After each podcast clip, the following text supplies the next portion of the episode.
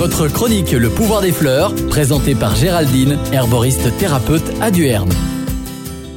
Voici la deuxième plante du système féminin, le framboisier. Pour l'histoire, c'est Carl von Linné, botaniste, qui lui a donné son nom, Rubus idaeus.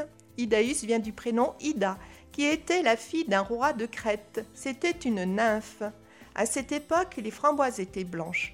Ida, en allant en cueillir, se piqua le sein avec une épine et c'est ainsi que la framboise devint rouge. Botanique. Le framboisier pousse dans les bois et les lieux rocheux des montagnes. C'est un arbrisseau qui porte de fines épines. Ses tiges sont dressées et ses feuilles sont argentées en dessous et vert foncé au-dessus.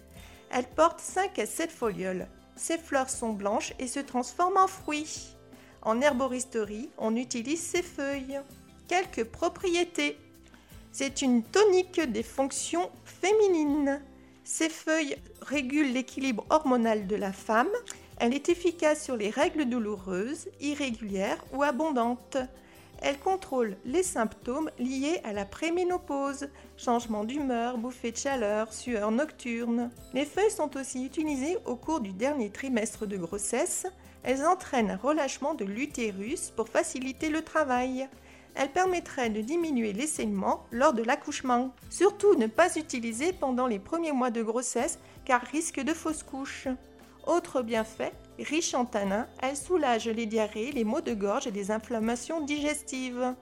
Petit message subtil, je te transporte dans ton présent pour que tu arrêtes de rêvasser et mettre fin à tes plans sur la comète.